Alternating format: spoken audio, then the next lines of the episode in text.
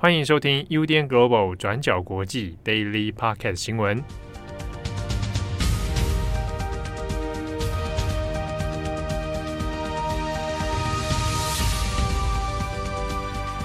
Hello，大家好，欢迎收听 UDN Global 转角国际 Daily Podcast 新闻。我是编辑佳琪，我是编辑惠仪。今天是十一月十五号，星期一。那今天也有几则重大的国际新闻来帮大家做更新。那首先呢，第一则是关于 COP 二十六的决议。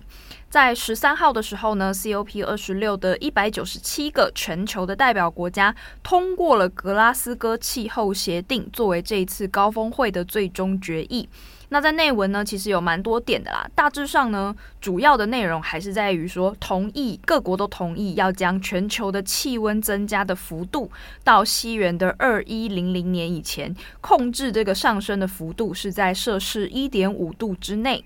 那在协议中呢，也提到了关于煤炭跟化石燃料的减量，这也是历史上第一次有气候的协议是特别针对这些化石燃料有所共识的。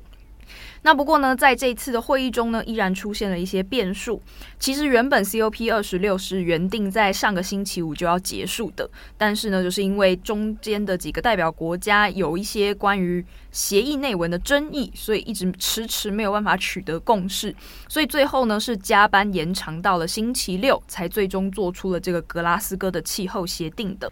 那刚刚前面讲到说，之所以要延长呢，其实就是因为印度和中国在这一次会议的最后一刻，表达了反对煤炭跟淘汰化石燃料补贴的这个协议的内容。那在这一次峰会的最后几个小时当中呢，就很多报道提到说是中国和印度的特使代表，他们突然针对这份协议反对里面的关于煤炭的内容，使用“逐步淘汰”叫做 “phase out” 这个字，他们反对使用“逐步淘汰”这个字，他们坚持呢应该要改成“逐步减少”。意思就是说不会直接禁止煤炭，他们只愿意承诺会减少煤炭的使用量，这样子。那这件事情呢，在当然就受到了其他国家代表的抨击啊，认为说，诶，你们这两个会员参与国家，为什么在最后一刻才要求要修改内文？这是不是有违规的嫌疑等等？而且呢，如果改成逐步减少而不是逐步淘汰的话，很有可能就没有办法达成大家的最大的共识，就是把气温控制在一点五度之内的范围。那在这次的那一天的会议当中呢，就包括瑞士在内的好几个西方国家，以及呢很多的太平洋岛屿国家，他们的代表都在会议中强烈的反对这样的做法。例如呢，马绍尔群岛的特使他就表达了抗议。他们说呢，应该要拒绝这种临时弱化环境政策的说法。他们认为呢，自己身为一个太平洋的岛屿国家，很有可能他们会成为全球暖化第一波的受害者，这也会严重影响到自己国民的未来。那不过呢，在经过美国、欧盟、中国和印度之间的争吵之后，西方国家呢，最终还是对于中印达成了妥协，同意在内文中改成用“逐步减少”而不是“逐步淘汰煤炭”来当成这一次协议的内文用词。那针对这件事情呢，瑞士在事后也表示说，他们对于这种不透明的会议讨论深感失望。而负责主持这次会议的 COP 大会主席夏尔马，他在最后几分钟呢，甚至还一度哽咽。他表示说呢，自己是不得不为了安抚印度和中国，所以才做出了这样的退让。那并且呢，夏尔马他也向其他的国家的代表致歉。他也指出说呢，这一次的协议虽然不能说是完全失败，但是呢，谈判的成果还是相当不完美，而且是非常脆弱的。那总结来说呢，我们来看一下这一次这个 COP 二十六会议的几个比较重要的成果。根据呢各家媒体的整理，到这次峰会结束为止呢，最后做成的协议目前呢是确定了下面这几个共识的。首先呢，第一个就是前面一开始提到的，各国的最大共识呢就是会承诺减少排放，以维持全球的温度上升控制在一点五度摄氏温度的范围之内。那第二个呢，就是各国都被要求，你在明年年底之前必须要发布一个具体的改善计划。那这个改善计划呢，是从明年到二零三零年以前的整体目标，就包括说停止砍伐森林啊、甲烷减排啊等等目标，必须呢是要以二零三零年以前作为一个范围。那第三点呢，则是指说，先进国家必须要向已经受到气候变化影响的其他国家提供每年超过一千亿美金的资金，来补助这些国家，来协助他们可以发展各自的减排项目。那再来第四点，大家应该还记得，就是中国和美国他们在前几天呢，出乎意料的发表了联合声明，承诺呢未来十年会加强气候合作，并且设定了一系列的步骤，包括甲烷排放啊、脱碳计划啊，还有像清洁能源转型等等的这个联合声明。那再来第五，这也是刚刚提到的，就是这是史上第一次煤炭跟化石燃料被纳入了全球气候协议的内文当中。不过呢，也如前述所提到的，原本草案当中的逐步淘汰变成了逐步减量，那也被认为是一个相对弱化的结论。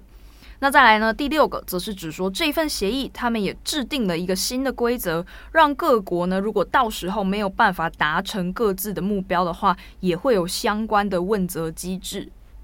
好，那以上呢就是这一次这个长达两个多星期的 COP 二十六的整体协议内容。好，那接下来第二则，我们更新一下英国利物浦爆炸的新闻。那在刚过去的星期日，十一月十四号，英国利物浦一间妇幼医院外发生了计程车的爆炸案件。那当时候，计程车上的炸弹爆炸，导致炸弹客是当场死亡。那计程车的司机是受伤，目前正在接受治疗。那这一起计程车的爆炸案是发生在当地时间十一月十四号早上十一点的时候。那我们要特别提一下这个日子。那英国的国殇纪念日呢，是每一年的十一月十一号。那主要是为了纪念在第一次世界大战当中牺牲的军人还有平民。那么每一年英国的惯例就会是国殇纪念日的主要纪念活动都会在距离十一月十一号最近的星期日举行。那按照这样子的一个惯例，今年的国殇纪念日就在十一月十四号举行。那么在当天早上的十一点，全国就会默哀两分钟。那所以在纪念日的这一天呢，它就会是一个全国性的纪念活动。那而且预计在利物浦当地也预计会有两千人会出席教堂举办的活动。那根据《每日邮报》的整理，这名受伤的计程车司机叫做 David Perry。在当时候，就有一名就是乘客，也就是后来的炸弹客，他就上了 David Perry 的计程车，他就指定说他要去教堂。但是后来因为路上塞车，所以呢，这个乘客也就是炸弹客就决定，他说他要改去妇幼医院。那后来因为觉得这个乘客的行径实在是太过可疑了，所以 David Perry 在抵达妇幼医院之后就下车，然后并且马上把这个乘客反锁在车上。结果在十一点的时候，也就是全国正要默哀两分钟的时候，这个计程车就爆炸了。那么被反锁在车内的这个炸弹客，也就是当场死亡。幸好 David Perry 虽然受伤，但是目前呃是在稳定的接受治疗，他也成了拯救大家的英雄。那么目前这一起爆炸案件主要是由英国的反恐警察主导，他们已经在附近还有其他区域逮捕了三名嫌犯。但是这一起案件是不是恐怖袭击，是不是预谋，像是特地选在全国的国殇纪念日发动攻击等等，目前都还是不确定的。警方表示还在调查当中，还没有预设任何的立场。那下一则新闻是关于中国的彭帅事件的后续更新。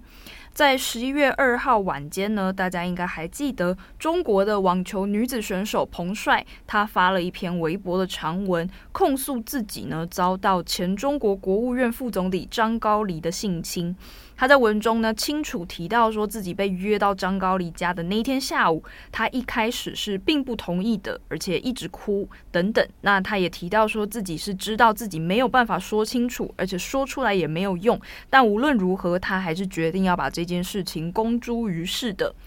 那在彭帅的微博传闻发布之后，很快就遭遭到了删除。那在许多的社群媒体上，相关的关键字也都是被查禁的状态当中。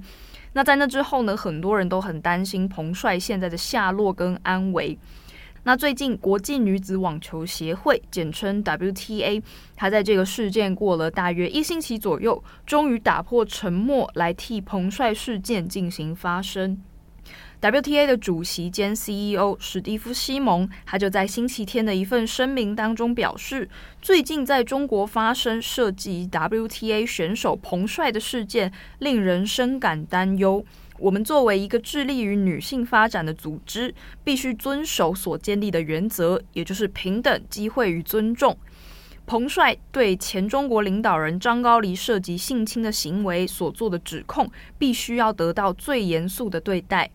彭帅和所有女性都应该被听到，而不是被审查。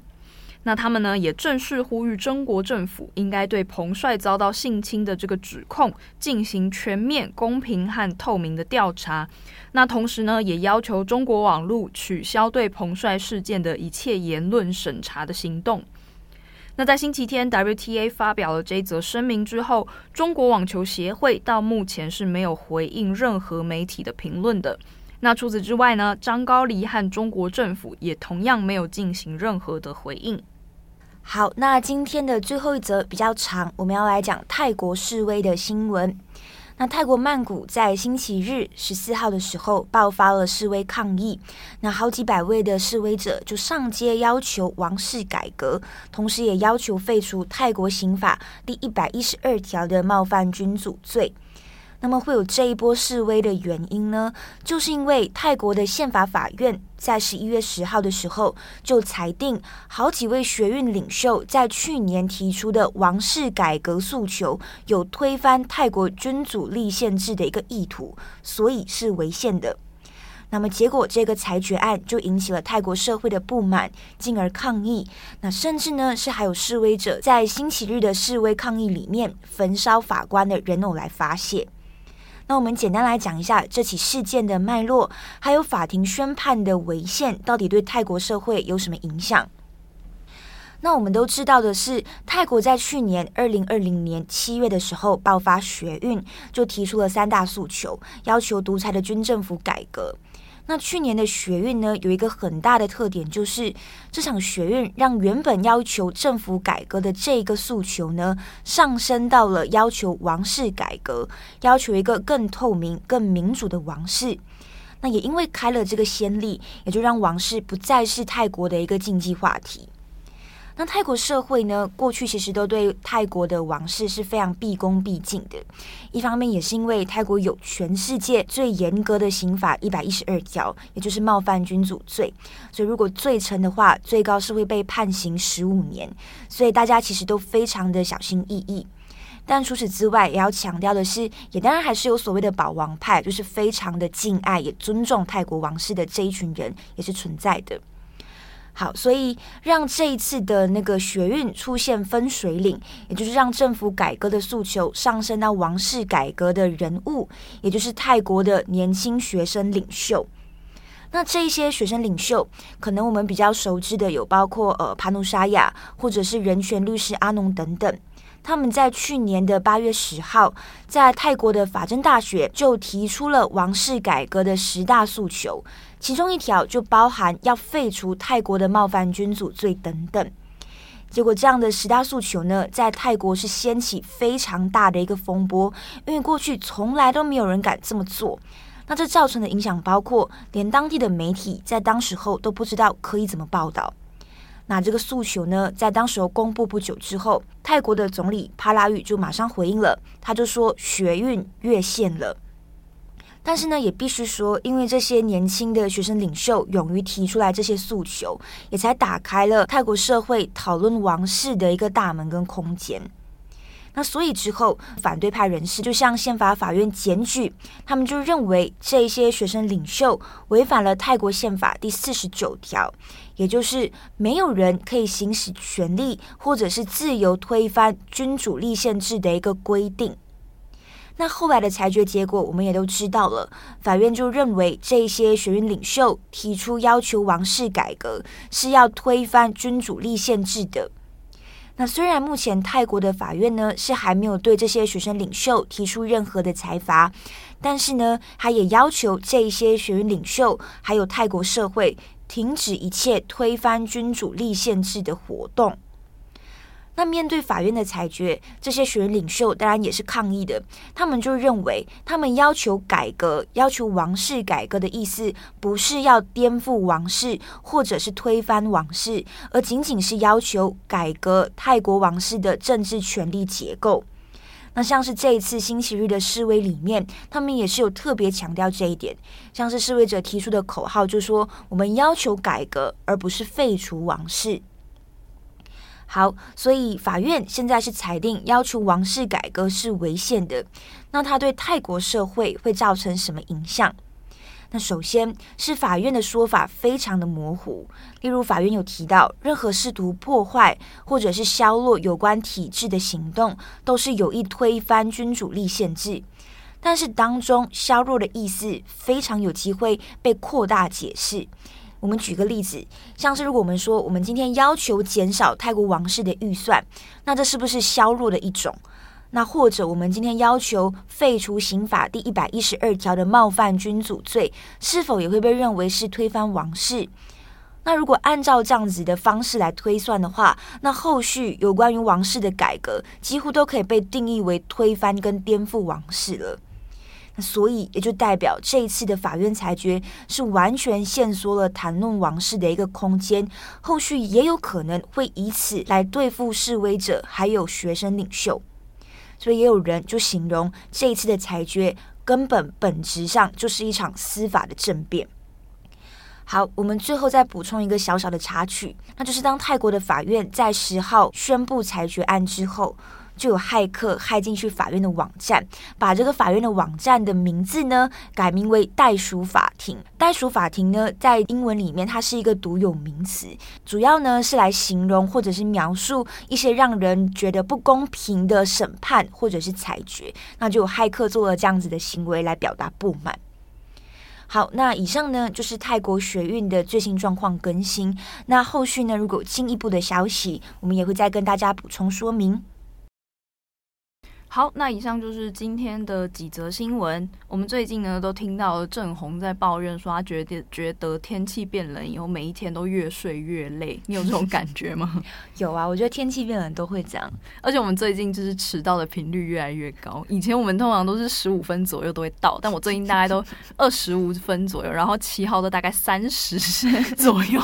我都有在观察大家进办公室的频率，越来越难起床。对，而且下半年可能。就是十一月、十二月不会有一些节日吗？像是一些圣诞节，已经没有年假啦，已经没有年假，一直要等到十二月，对吧？就是跨年的时候。对，今年的年假已经用完。之前好像会有听友评论说，就是听到我们一直在讲放假的事情，会觉得很沮丧，感觉我们好像很不热爱这份工作。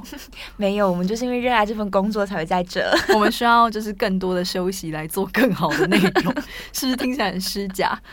不会啦。好啦，那也祝大家就是今天是星期一，就是打起精神来，你还有四天要继续上班。好啦，我是编辑佳琪，我是编辑慧，我们下次见，拜拜，拜拜。